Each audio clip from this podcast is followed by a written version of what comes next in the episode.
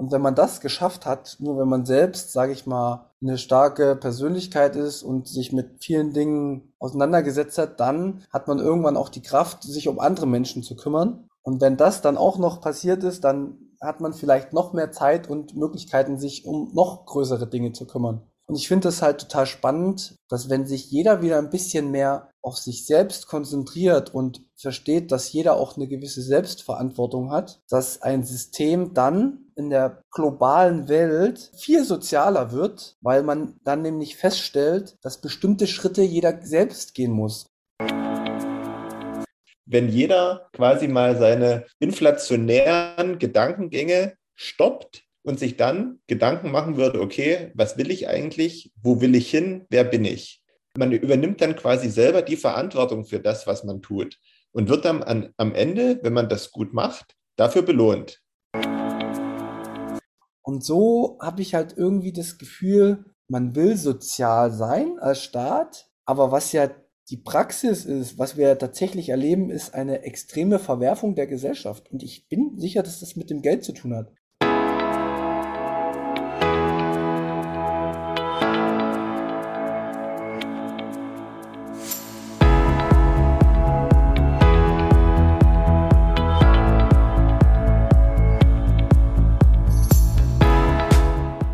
Hallo liebe Leute, bekanntlich führen viele Wege nach Rom. Unsere Podcast-Tour führt über den Münzweg. Wir, das sind Manu und Markus, Anfang 30 mit Sinn für Sport, Spaß, Spannung und Bitcoin. Auf dem Münzweg möchten wir, gemeinsam mit euch, in die Welt des Bitcoin eintauchen. Denn diese Welt hat Zukunft. Den Münzweg findet ihr überall da, wo es Podcasts gibt. Also kommt doch einfach mit auf unsere kleine Reise wir freuen uns auf euch und wir hören uns. Viel Spaß!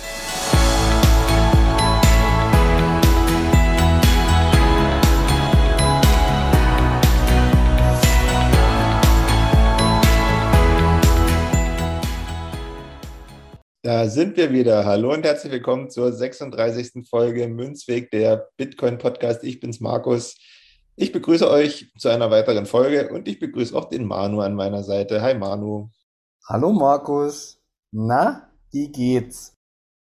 Das ist wieder mal eine Frage. Wie im Englischen, how are you? Und du fragst zurück, how are you? Ja. Deswegen könnt ihr jetzt eigentlich sagen, wie geht's dir? Aber ich sag mal ganz schnell, ähm, Sonntag ist Frühlingsanfang gewesen. Ähm, die Sonne ist konstant draußen. Das freut mich und dementsprechend geht auch so dieser Winterblues weg und die Laune hebt sich von Tag zu Tag. Wie ist bei dir? Ja, mir geht's beschissen. Ich darf nicht raus in die Sonne. Habe jetzt ein paar Tage zu Hause, die ich, ja, die Sonne beobachten kann von drin. Von daher, ansonsten passt schon. Viel Zeit jetzt, um Bücher zu lesen, um Podcasts anzuhören. Von daher, ich mache das Beste draus. Herzlichen Glückwunsch. Danke. oh Mann, ja. Nee, aber ähm, ich freue mich auf jeden Fall, dass wir heute die neue Folge aufnehmen und freue mich auch schon auf die Bitcoin-News. Hast du da welche? Ja, tatsächlich habe ich heute auch mal eine News zumindest. Und zwar, ähm, die fand ich ganz cool, nämlich, dass Airbnb sich vorstellen kann, in Zukunft die Bezahlung oder die Bezahlvariante über Krypto, also auch Bitcoin anzubieten, weil das wohl eine äh, Twitter-Umfrage ergeben hat, die Airbnb da gemacht hat. Und eine Mehrheit hat sich da irgendwie für Zahlungsmöglichkeiten mit digitalen Währungen ausgesprochen. Und das fand ich ganz cool. Und ich glaube, auch wir selber würden das nutzen, weil ich glaube, ich weiß nicht, ob jeder schon mal eine Airbnb-Wohnung gebucht hat oder gemietet hat, aber es ist, denke ich mal, ähm, ziemlich weit verbreitet für alle, die nicht wissen, was das ist. Das ist quasi eine Plattform, wo Privatpersonen ihre Wohnungen vermieten für Urlauber, die, was weiß ich, meinetwegen mal einen Städtetrip machen und ein paar Tage in, weiß ich nicht, Warschau sind oder in Lissabon. Und da kann man dann bei privaten Leuten, die dann natürlich nicht da sind, ja, eine Unterkunft bekommen. Hast du denn eine Neuigkeit?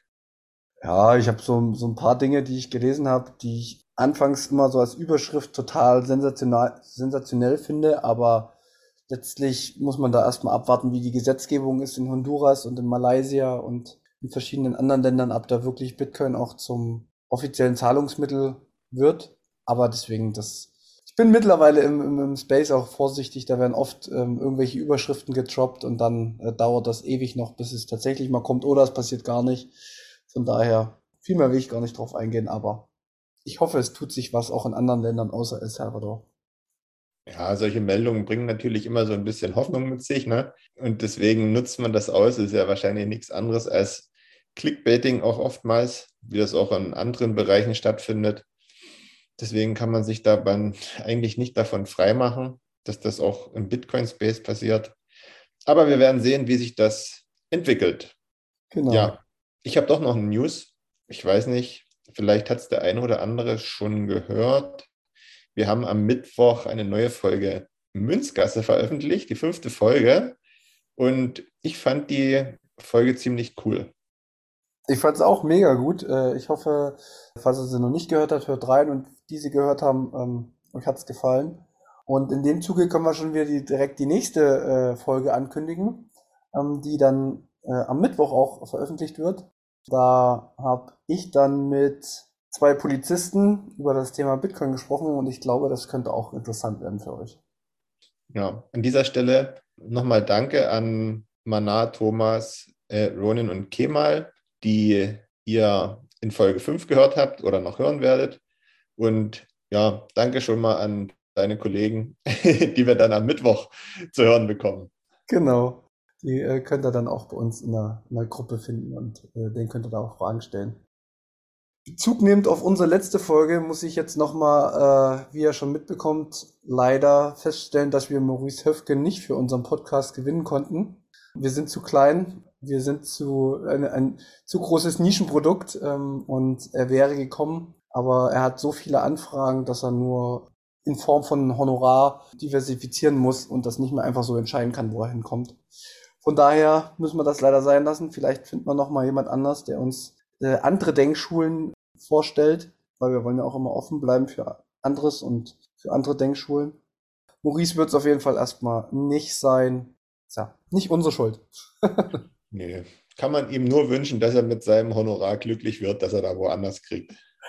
Genau.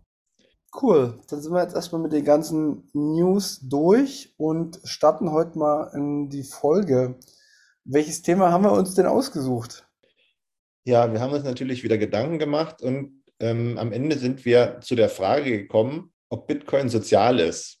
Und das wollen wir mal ein bisschen beleuchten, besprechen äh, auf unsere Art und Weise und mal sehen, ob wir dann am Ende zu einem Ja oder zu einem Nein kommen. Das ist eine sehr, sehr gute Frage. Und ich weiß nicht, wie die Folge jetzt wird. Das ist ein sehr, sehr schwieriges Thema, wie ich finde aber wir, wir geben wieder unser Bestes und bringen unser, kom unsere komplette Kompetenz ins Spiel und äh, schauen, was dabei rauskommt. Bevor wir starten, ob Bitcoin sozial ist, müssen wir wahrscheinlich erstmal klären, was ist sozial eigentlich? Hast du da irgendeine äh, gute Definition, mit der wir ja in der Vergangenheit auch so gut rumgespielt haben? Also ich habe jetzt keine Definition, die ich irgendwie im Wortlaut vorlesen wollen würde, aber um das zu beschreiben, würde ich, denke ich mal, unser Miteinander heranziehen, dass wir so im täglichen Leben haben mit anderen Menschen. Das Wort sozial bedeutet ja einfach, äh, dass man einen Bezug, ein Auge auf seine Mitmenschen hat und sich nicht nur um sich kümmert, sondern auch einen gewissen Wert darauf legt, dass es auch anderen gut geht. Also sei es, ob man jemandem hilft, sei es, ob man irgendwie ehrenamtlich eine Tätigkeit ausführt, ähm, wovon andere profitieren. So würde ich diesen Begriff beschreiben. Genau so ist es, glaube ich, auch hinterlegt. Also sozial ist immer irgendwas, was mit gesellschaftlich oder Gemeinschaft zu tun hat. Und ähm, wie, wie, wie kommen wir denn auf die Frage, ob Bitcoin überhaupt sozial ist? Also warum spielt das jetzt irgendwie eine Rolle? Hast du da irgendwie Ideen? Wir reden ja immer davon, dass Bitcoin vieles besser machen würde, als es aktuell der Fall ist. Ähm, und jetzt ist natürlich die Frage, ob das tatsächlich so ist. Bist du der Meinung, wir können ja direkt mal so anfangen, weil ich glaube, wir werden heute vielleicht mal wieder nicht aufeinander kommen. Bist du denn der Meinung, dass Bitcoin sozial ist? Ich habe mir da im Vorfeld auch mal so einen Gedanken drüber gemacht und Ich konnte es jetzt am Ende nicht beantworten, weil es da noch zu viele Unbekannte gibt, würde ich sagen, weil man muss ja auch immer gucken, wie wird die Bitcoin-Adoption irgendwie gelöst werden in Zukunft, ja? Sagen wir mal, Bitcoin würde irgendwie als Zahlungsmittel akzeptiert werden. Was gibt es dann wieder für Schranken seitens der staatlichen Seite, ja?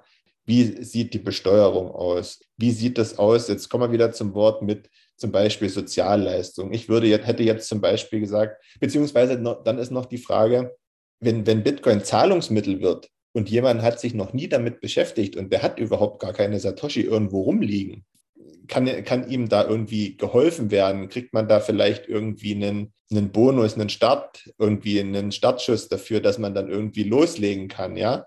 wie, wie kann jemand leben, wenn man bei Bitcoin von Proof of Work reden, der eigentlich überhaupt keine, äh, kein äh, Proof of Work leistet für irgendwas? Ähm, das sind so die Fragen und ähm, am Ende war ich mir jetzt nicht sicher, aber dann bin ich wieder bei der Besteuerung gelandet und dachte, okay, wenn es dann in einer Art System gibt, dann würde sich vielleicht im Vergleich zu jetzt gar nicht so viel ändern, sondern derjenige, der an dem Beispiel vielleicht zu Hause ist, nicht arbeiten gehen will, sage ich jetzt mal, der kriegt halt eine Art Sozialleistung. Sollte es noch so eine Art Sozialstaat geben, in dem, wie wir jetzt leben? Ähm, und das war halt so die, die Frage. Oder wie ist es, wenn man jetzt meinetwegen krank ist? Wie ist es, wenn das Kind krank ist, wenn man nicht arbeiten gehen kann und so weiter und so fort? Wie wird das alles ausgeglichen? Ja, sehr, sehr gute und sehr viele spannende Gedanken, die du jetzt schon direkt äh, in den Raum geworfen hast. Und ich muss sagen, dass sich mein mein Verhältnis zu dem Wort sozial auch extrem geändert hat die letzten zwei Jahre. Und zwar, weiß nicht, ob du dich dran erinnern kannst, hatten wir in den vergangenen Folgen auch mal davon gesprochen, dass es so drei Schritte gibt, mit denen man sich eigentlich im Leben beschäftigen sollte. Und letzte Folge hat Patrick ja auch gesagt, dass Bitcoin so das Individuum stärkt. Und meine drei Schritte, die ich äh, vorhergehend in Folge 11 oder 12 war das auch immer gesagt habe, ist, dass man sich erstmal mit sich selbst beschäftigen sollte, um da eine ordentliche Konstante reinzubringen. Und wenn man das geschafft hat, nur wenn man selbst, sage ich mal, eine starke Persönlichkeit ist und sich mit vielen Dingen auseinandergesetzt hat, dann hat man irgendwann auch die Kraft, sich um andere Menschen zu kümmern. Und wenn das dann auch noch passiert ist, dann hat man vielleicht noch mehr Zeit und Möglichkeiten, sich um noch größere Dinge zu kümmern. Und ich finde das halt total spannend. Das ist jetzt sehr philosophisch, was ich sage, aber das, das kommt ja von meinem Ursprung irgendwie, dass wenn sich jeder wieder ein bisschen mehr auf sich selbst konzentriert und versteht, dass jeder auch eine gewisse Selbstverantwortung hat, dass ein System dann in der, in der wirklich globalen Welt viel sozialer wird, weil man dann nämlich feststellt, dass bestimmte Schritte jeder selbst gehen muss. Und ich, ich, ich könnte jetzt auch so Verbindung zur Kindererziehung oder sowas bringen. Also ich stelle mir immer vor, ein Kind, was das ganze Leben nur geholfen bekommt. Also die, die Eltern machen alles, so Helikoptereltern, ne? Ähm, machen das, der Schulranzen wird gepackt, die Hausaufgaben werden immer noch mitgeholfen. Es wird nie so richtig ähm, auf sich allein gestellt sein, kann dementsprechend auch gar nicht so eine eigene Persönlichkeit entwickeln und mit schwierigen Situationen vielleicht im späteren Leben mal umgehen, weil immer irgendjemand da war, der dem Kind geholfen hat. Und wenn immer irgendjemand da ist, der dir immer hilft, egal was passiert auf der Welt, dann wirst du nicht selbstständig. Und aus dieser Schlussfolgerung kann ein zu soziales System aus meiner Sicht einen totalen Fehlanreiz schaffen für die Eigenverantwortlichkeit der Menschen. Und das hat sich extrem durch den Bitcoin bei mir verändert. Weil früher hätte ich auch gedacht, Mensch, sozial, wir müssen immer gucken, dass alle was vom Kuchen abkriegen und sowas. Aber mittlerweile denke ich so, nee, das, das Anreizsystem ist falsch. Ich weiß nicht, wie, wie du dazu stehst, was ich gerade gesagt habe. Äh, ich sag mal so, also ich gebe dir da recht und würde auch sagen, jetzt sind wir wieder bei dem, bei dem Aspekt, ich sitze zu Hause und tue nichts, dass ich was bekomme. Das ist natürlich so wie das aktuell läuft, finde ich das auch nicht richtig, weil das ausgenutzt wird. Davon bin ich felsenfest über, äh, überzeugt, dass das quasi ohne zeitliche Begrenzung fortgesetzt werden kann. Natürlich lebt man dann wahrscheinlich nicht im Reichtum, aber wenn man es will, kommt man wahrscheinlich so über den Berg. Ähm, jetzt muss man aber gucken, dann gibt es ja natürlich wieder Menschen, die wollen was tun, können es aber nicht, weil sie zum Beispiel, weil wir ja zum Beispiel auch in einem überregulierten Staat leben, wo es so viele Vorschriften gibt, mit, mit der Einschränkung darfst du das nicht machen, mit dem kannst du das nichts machen. Und schon wird es immer schwieriger und du bist dann einfach auf solche Leistungen angewiesen. So. Und dann ist natürlich die Frage, vielleicht kannst du das dann nochmal so ein bisschen erklären, was dann mit Bitcoin im Prinzip anders wäre. Was so ein, also wahrscheinlich sind wir zu sozial, aber nur was diese festen Leistungen betrifft. Weil ich glaube, so insgesamt in der Gesellschaft sind wir so ein Stück vom sozialen Verhalten abgerückt. Klar zeigt sich das jetzt mal wieder, wenn, jetzt, wenn wir jetzt solche äh, Extremsituationen haben wie äh, jetzt in der Ukraine, wobei man sagen muss, dass das zuvor, wenn das in anderen Ländern der Fall gewesen ist und wir direkt Berührungspunkte hatten, auch nicht so krass gewesen ist, wie sich das jetzt irgendwie äußert. Also fällt mir zumindest auf. Ähm, da ist schon eine große Solidarität und auch äh, ein großes soziales Verhalten von vielen Menschen, die helfen. Aber was wäre denn jetzt mit, mit Bitcoin? Was würde sich denn da jetzt äh, deiner Meinung nach ändern an dieser Herangehensweise eines jeden Einzelnen? Für mich ändert, also hat sich Folgendes geändert. Ich denke, dass unser Geldsystem kaputt ist, weil bestimmte Personen, bestimmte Institutionen Geld schaffen aus dem Nichts und das ähm, durch den Cantillon-Effekt falsch verteilt wird und das, obwohl man vielleicht was Gutes versucht zu schaffen, ja, sag ich mal, soziale Leistung erhöht und äh, alles andere ähm, erhöht, dass das aber trotzdem zu einer Entwertung des Geldes führt und letztendlich das genaue Gegenteil passiert, dass sich nämlich der, der Reichtum sozusagen durch diesen Verteilungsmechanismus hin von der Mittel- oder unteren Schicht zu den obersten 1% verschiebt. Und das ist wirklich, das kann man, das kann man empirisch nachvollziehen dass das aktuell die letzten Jahrzehnte passiert ist und dass selbst jetzt, überlegt mal, in der Corona-Krise wurden die reichsten 1% der Welt, die sind noch viel reicher geworden. Und die Frage muss man sich stellen, wie kommt denn sowas zustande? Also kommt es zustande, weil jetzt auf einmal die Produktivität so gut ist und weil jetzt irgendjemand was Gutes geschaffen hat und er das so verdient? Oder ist das einfach nur entstanden, weil die, die am, am nächsten am Topf sitzen, das auf einmal da auch am, am größten abgeschöpft haben. So mal ganz einfach gesagt. Mhm. und wir, wir als Bevölkerung, sage ich mal so aus der Mittel- oder Unterschicht äh, oder ja, Mittelschicht, wir denken dann immer, ja, was muss doch äh, allen gut gehen und sowas, aber wir sehen gar nicht, dass es eigentlich dieser Fehlanreiz ist, der das System zum Kollabieren bringt. Also das Geld, was kaputt geht durch zu viel soziale Leistung, ein viel größeres Übel ist, als wenn man äh, eine ganz normale äh, Marktwirtschaft hätte, die funktionieren würde und man klar ein Stück weit mehr auf sich allein äh, gestellt wäre, aber dann würden die Leute auch wieder ein bisschen äh, sparsamer beziehungsweise nicht so mit Schulden leben, sondern würden sich wieder was zurücklegen für schwere Zeiten und würden nicht immer auf den Staat zum Beispiel hoffen. Weil jetzt Corona zum Beispiel war, der erste Schrei war ja, der Staat muss helfen und der Staat hat geholfen. Meine persönliche, und wie gesagt, ich bin nicht betroffen, deswegen ist das ein super schwieriges Thema jetzt gerade. Und ich kann auch jede andere Meinung äh, sehr gut nachvollziehen. Aber ich glaube, dass der Mechanismus, der dahinter steckt, zu mehr Schaden führt, als dass es positive Wirkung hat. Und man erkennt es auch ganz häufig, wie viel Betrug passiert. Also bei den Corona-Hilfen weiß ich zum Beispiel hier in Berlin, da wurden so viele äh, betrügerische Handlungen durchgeführt, weil einfach äh, eine Scheinfirma dann angegeben wurde und die haben 9000 Euro Fördergeld bekommen. Gibt's gar nicht, die Firma. Und da sind Millionenbeträge einfach ins Nichts oder wurden Betrügern sozusagen gegeben und man, man kann das letztendlich auch, wenn man ganz ehrlich ist, glaube, das sind 250.000 Verfahren oder sowas, ehe das auch aufgearbeitet ist, das ist gleich wieder der nächste Kostenfaktor, der entsteht. Und so habe ich halt irgendwie das Gefühl, dass man irgendwie, man will sozial sein als Staat, aber was ja die Praxis ist, was wir tatsächlich erleben, ist eine extreme Verwerfung der Gesellschaft. Und ich bin sicher, dass das mit dem Geld zu tun hat. Und in vergangenen Zeiten hatten wir ein, ein festes, oder sagen wir mal, selbst die D-Mark noch, die war eine Konstante, die, die war mit äh, die härteste Währung auf der Welt. Und das hat man auch gemerkt, weil da war gesellschaftlich nicht so viel los wie jetzt. diese, diese Verbindung wird ja in Argentarius, ich, ich nenne es ja immer wieder, auch immer wieder gesagt, dass wenn das Geld kaputt geht, geht die Gesellschaft kaputt. Jetzt hast du ja, also vielleicht mal, mal zwei, äh, zwei Stränge auf. Ähm, jetzt hast du ja gerade gesagt, dass sich so die, die Menschen ein bisschen auf, auf dieses System verlassen würden, indem sie überhaupt nicht mehr irgendwie vielleicht in Versuchung kommen, ähm, großartig was beiseite zu legen, eben für schwerere Zeiten, sondern sich dann eben darauf verlassen, ah, naja, irgend, irgendjemand wird mich schon abfangen.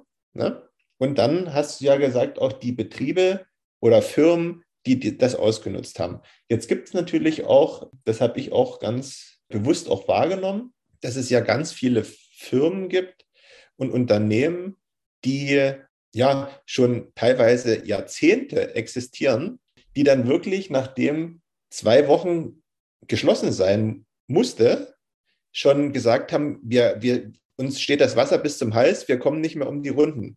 Und da habe ich mich dann immer gefragt, wie kann das denn sein, dass jemand als Selbstständiger, der schon teilweise wirklich Jahrzehnte da seine Firma oder seinen Laden oder was auch immer führt, wie kann der denn oder wie kann, können den zwei Wochen ohne Verdienst so aus der Bahn werfen, dass er sich dazu gezwungen fühlt zu sagen, mir steht das Wasser bis zum Hals. Das kann ich, das konnte ich nicht nachvollziehen. Meinst du, das liegt dann daran, dass man äh, sich dann irgendwie auch ein Stück weit darauf verlassen hat, dass es in einer schlechten Situation irgendwie eine Hilfe gibt? Also woran soll das denn sonst liegen? Nee, also ich bin, ich bin felsenfest davon überzeugt, dass die gar keine andere Wahl haben, die Firmen. Weil wenn ich, wenn ich ja überlege, ich lege mir was zurück und wie wir ja ganz häufig schon festgestellt haben, wenn ich mir Bargeld zurücklegen würde, dann mache ich einfach Minus. Dann, mhm. dann bin ich der Benachteiligte und wir reden da nicht von von 1000 Euro, die wir vielleicht auf dem Sparbuch haben, sondern da geht's ja, wenn man größere Firmen hat, um Millionenbeträge. Und wenn du die einfach, wenn du, wenn du da wirklich positiv wirtschaften würdest und das zurücklegen würdest, hättest du einen Wettbewerbsnachteil im Vergleich zu allen anderen Firmen, die ganz viele Schulden immer aufnehmen. Also ich, das gesamte Fiat-System ist schuld. Nicht mal der Einzelne ist schuld, sondern das Fiat-System, was natürlich durch alle Staaten weltweit geführt wird, erzeugt ein, ein so falsches Anreizsystem, dass es schlecht ist, für die Zukunft zu denken, sondern es ist gut, sich aus der Zukunft zu bedienen und wer das macht, hat den Vorteil. Und deswegen kommen wir ja zu dem Punkt, dass das gesamte System krankhaft ist, ohne dass das jemand Einzelnes steuert, sondern wir sind, wir sind da in so eine Situation wieder reingeschlittert, was sich ja, wie ich es auch immer schon gesagt habe, über Jahrhunderte immer wieder ergibt, dass, wenn man einzelne Identitäten hat, die dann darüber entscheiden, wer kriegt wie, wo, was, wenn es schwierige Situationen gibt. Es zeigt einfach, der Mensch kann das nicht regeln. Es funktioniert nicht. Sondern es ist immer besser, wenn alle möglichst auf den freien Markt kommen und dann findet sich der richtige Preis für das jeweilige und der, der produktiv ist, der schafft es und der nicht, der wird halt, äh, sag ich mal, pleite gehen. Aber das ist auch ein wichtiger Mechanismus, um, um den äh, Markt sozusagen zu bereinigen. Und jetzt kommt ein ganz wichtiger Punkt. Wir denken ja auch immer nur in Deutschland, ne? Wir denken ja immer nur, naja, wir haben ja hier die Arbeit geleistet und wir haben ja das gemacht, also muss uns das dann auch in Zukunft zustehen und so. Das ist alles gut und schön, aber ich denke mittlerweile wirklich mal global und da ist das halt, vielleicht kommen wir da auch nochmal drauf zu in den nächsten, ich habe mich jetzt über das bedingungslose Grundeinkommen auch schon unterhalten. Also ich finde das wirklich so furchtbar, wenn man darüber spricht, ein bedingungsloses Grundeinkommen, ähm, weil wenn man da sich wieder das Anreizsystem anschaut, ich mache da mal ein äh, ganz einfaches Beispiel. Wir würden jetzt jeden Monat 2000 Euro bekommen, einfach so, damit wir hier leben könnten, leben aber eigentlich in einer in einem Konkurrenzverhältnis zu der gesamten Welt, was jetzt zum Beispiel das Internet angeht. Also wenn ich eine Homepage mir eröffnen möchte und ich möchte irgendeinen Shop im, im Internet eröffnen, dann habe ich schon mal jeden Monat 2000 Euro, mit denen ich technische Mittel kaufen kann, mit dem ich mir irgendeinen Webdesigner kaufen kann und weiß ich was. So. Wie soll denn dann ein Land wie Venezuela oder die, die Leute in Afrika, die dann auch schon teilweise die Fähigkeiten haben, wie sollen die denn in eine ordentliche Konkurrenz zu uns treten, wenn, wenn die diese Subvention dann sozusagen nicht haben? Und auf der anderen Seite ist es nämlich so, dass wir als Deutschland ja auch global überall unsere Produkte hin verkaufen. Also wir, wir, wir, wir generieren ja auch, sage ich mal, das Geld aus dem Ausland, weil wir einer der Hauptexportländer der Welt sind.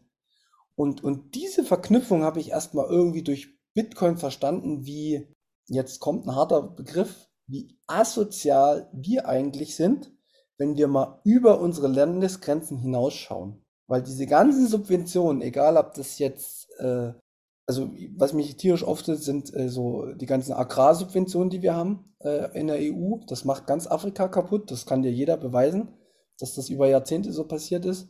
Und auch die ganzen Wirtschaftssubventionen, die wir überall haben, das ist für mich so ein ungleiches Verhältnis zur Welt, was mich wirklich ärgerlich macht. Und da sage ich nämlich, wenn Bitcoin da wäre, hätten wir ein, eine, eine harte Währung weltweit, die eine Chancengleichheit und eine Gerechtigkeit mit sich bringt, was wir bisher noch nicht hatten. Und das ist halt aber wieder das, dann müssen wir uns wieder mit uns selbst beschäftigen und einfach mal feststellen, auf welchen Standard wir leben und warum wir und wieso wir auf diesen Standard leben.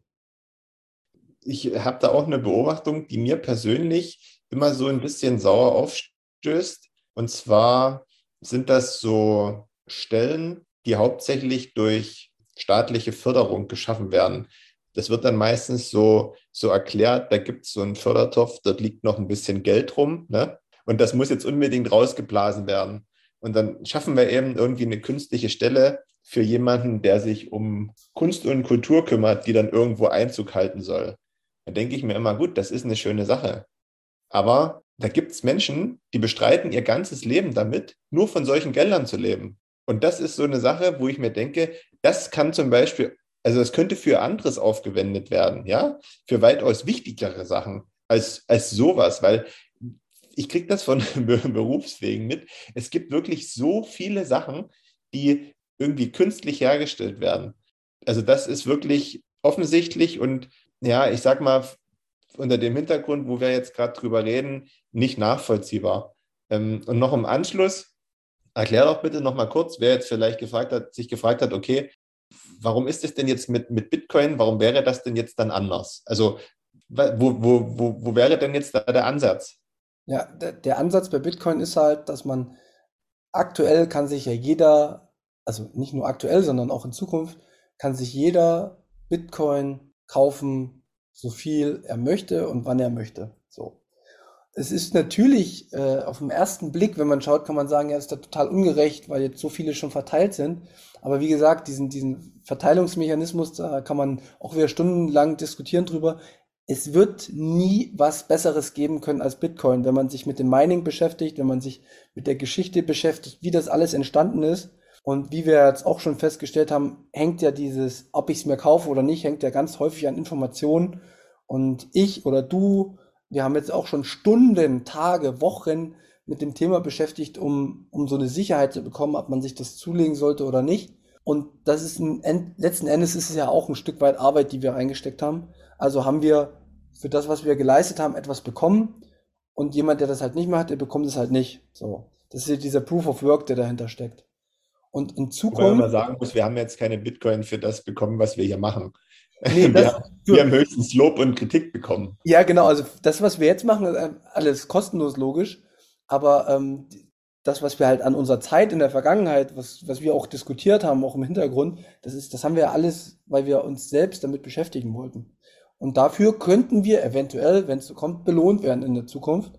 Aber ein besseres System gibt's halt nicht. Da kann sich gern jeder bei mir melden und sagen, dass das ungerecht ist. Da werden wir auch eine Folge machen, werde ich das ganz im Detail aufdröseln, warum das nicht besser geht.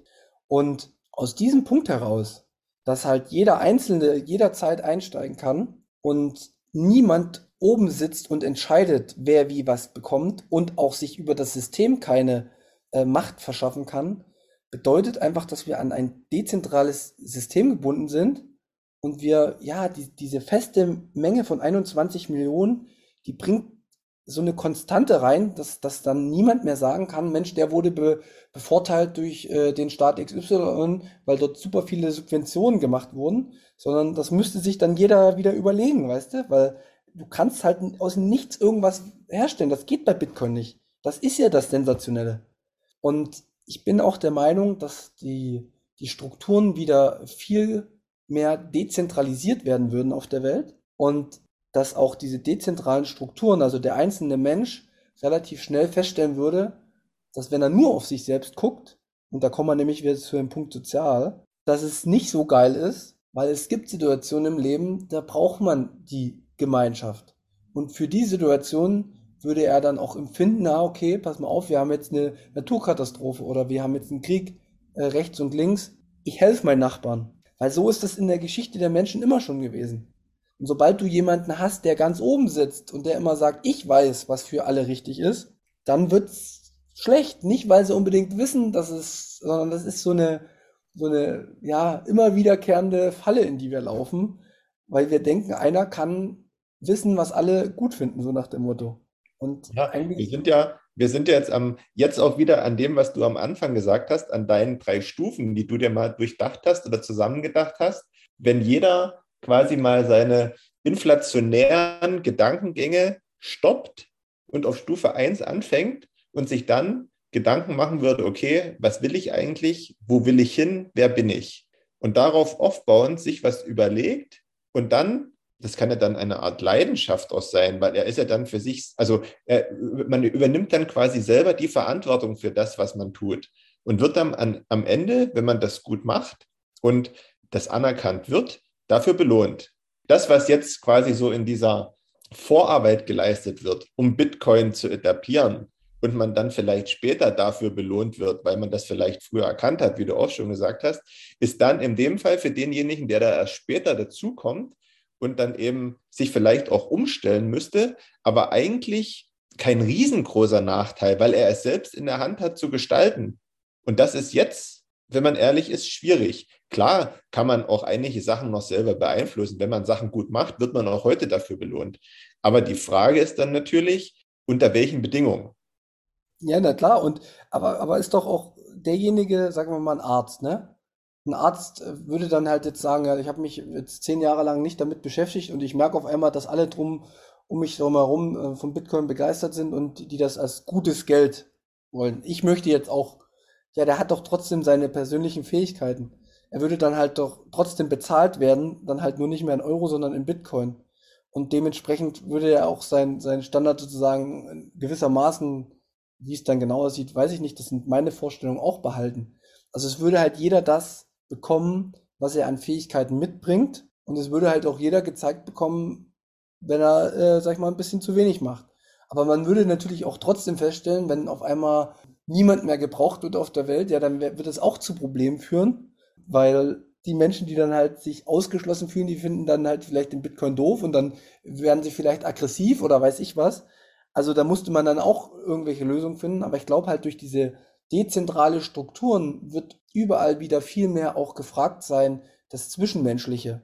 Also wir, wir bringen ja dieses Zwischenmenschliche eigentlich auf eine, auf eine Ebene weg von uns Menschen hin zu Institutionen. Und eigentlich ist es doch viel besser, wenn, wenn dieses Zwischenmenschliche auch ein Stück weit wieder zurück zu den Menschen kommt. Was natürlich, ich möchte jetzt nicht sagen, dass es immer und überall besser ist, ne? Aber ähm, in meinen Vorstellungen ist es zumindest so. Man muss natürlich ganz klar sagen, dass es so kommen wird, dass sich Leute abgehangen fühlen werden. Aber, und das sagen wir jetzt immer wieder, es muss ja auch ein Stück Eigeninitiative kommen. Und da sind wir ja wieder bei dem Punkt, dass sich ganz viele über die Verhältnisse, so wie sie aktuell sind, beschweren, aber dann nichts dagegen machen. Vielleicht auch nicht wissen, was sie dagegen machen können. Und im Endeffekt bietet Bitcoin ja eine Lösung dafür. So. Und wenn man jetzt den großen Überbegriff Bitcoin hat und das nicht greifen kann, ja, dann muss ich eben gucken, okay, wie kann ich das mir in kleine Teile zersetzen, um das zu verstehen? Und dafür gibt es ja uns als Podcast, dafür gibt es ganz viele andere Podcasts, dafür gibt es ganz viele Sachen, die man lesen kann. Und deswegen kann man das fast als Ausrede äh, abgehangen nicht so gelten lassen, aber es wird ebenso kommen. Das ist unvermeidlich. Und das ist aber, äh, das muss man auch nochmal ganz deutlich sagen, das ist ganz normal. Das hat Patrick ja in der letzten Folge auch gesagt. Es ist nicht so, dass immer alles äh, gerecht sondern es war immer schon so, dass diejenigen ähm, ein Stück weit einen Vorteil hatten, die halt eher äh, Zugriff auf Informationen hatten. Aber wichtig ist doch, dass jeder Zugriff drauf hat. Und das ist doch jetzt gegeben.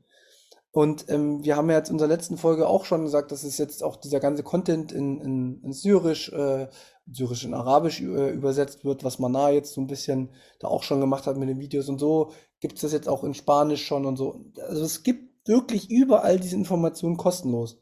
Es wird sich in zehn Jahren niemand beschweren können, dass man nicht die Chance gehabt hätte, sich darüber zu informieren.